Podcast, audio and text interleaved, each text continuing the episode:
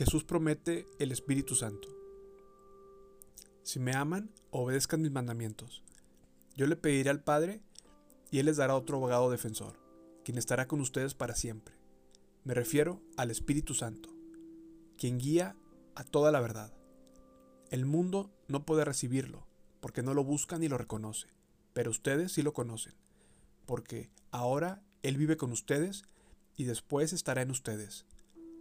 No los abandonaré como a huérfanos, vendré a ustedes.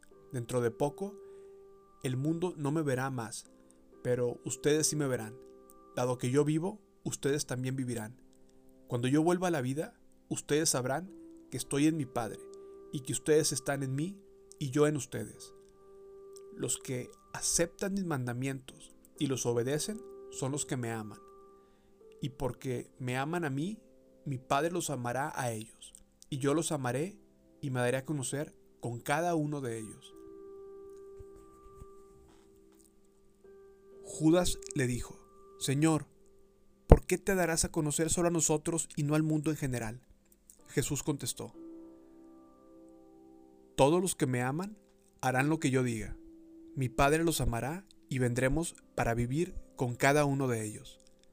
El que no me ama, no me obedece. Y recuerden mis palabras, no son mías. Lo que les hablo proviene del Padre, quien me envió.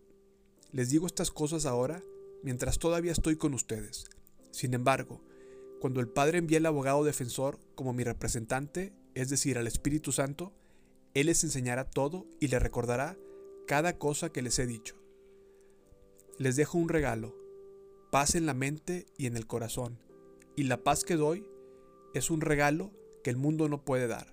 Así que no se angustien ni tengan miedo. Recuerden lo que les dije, me voy, pero volveré a ustedes.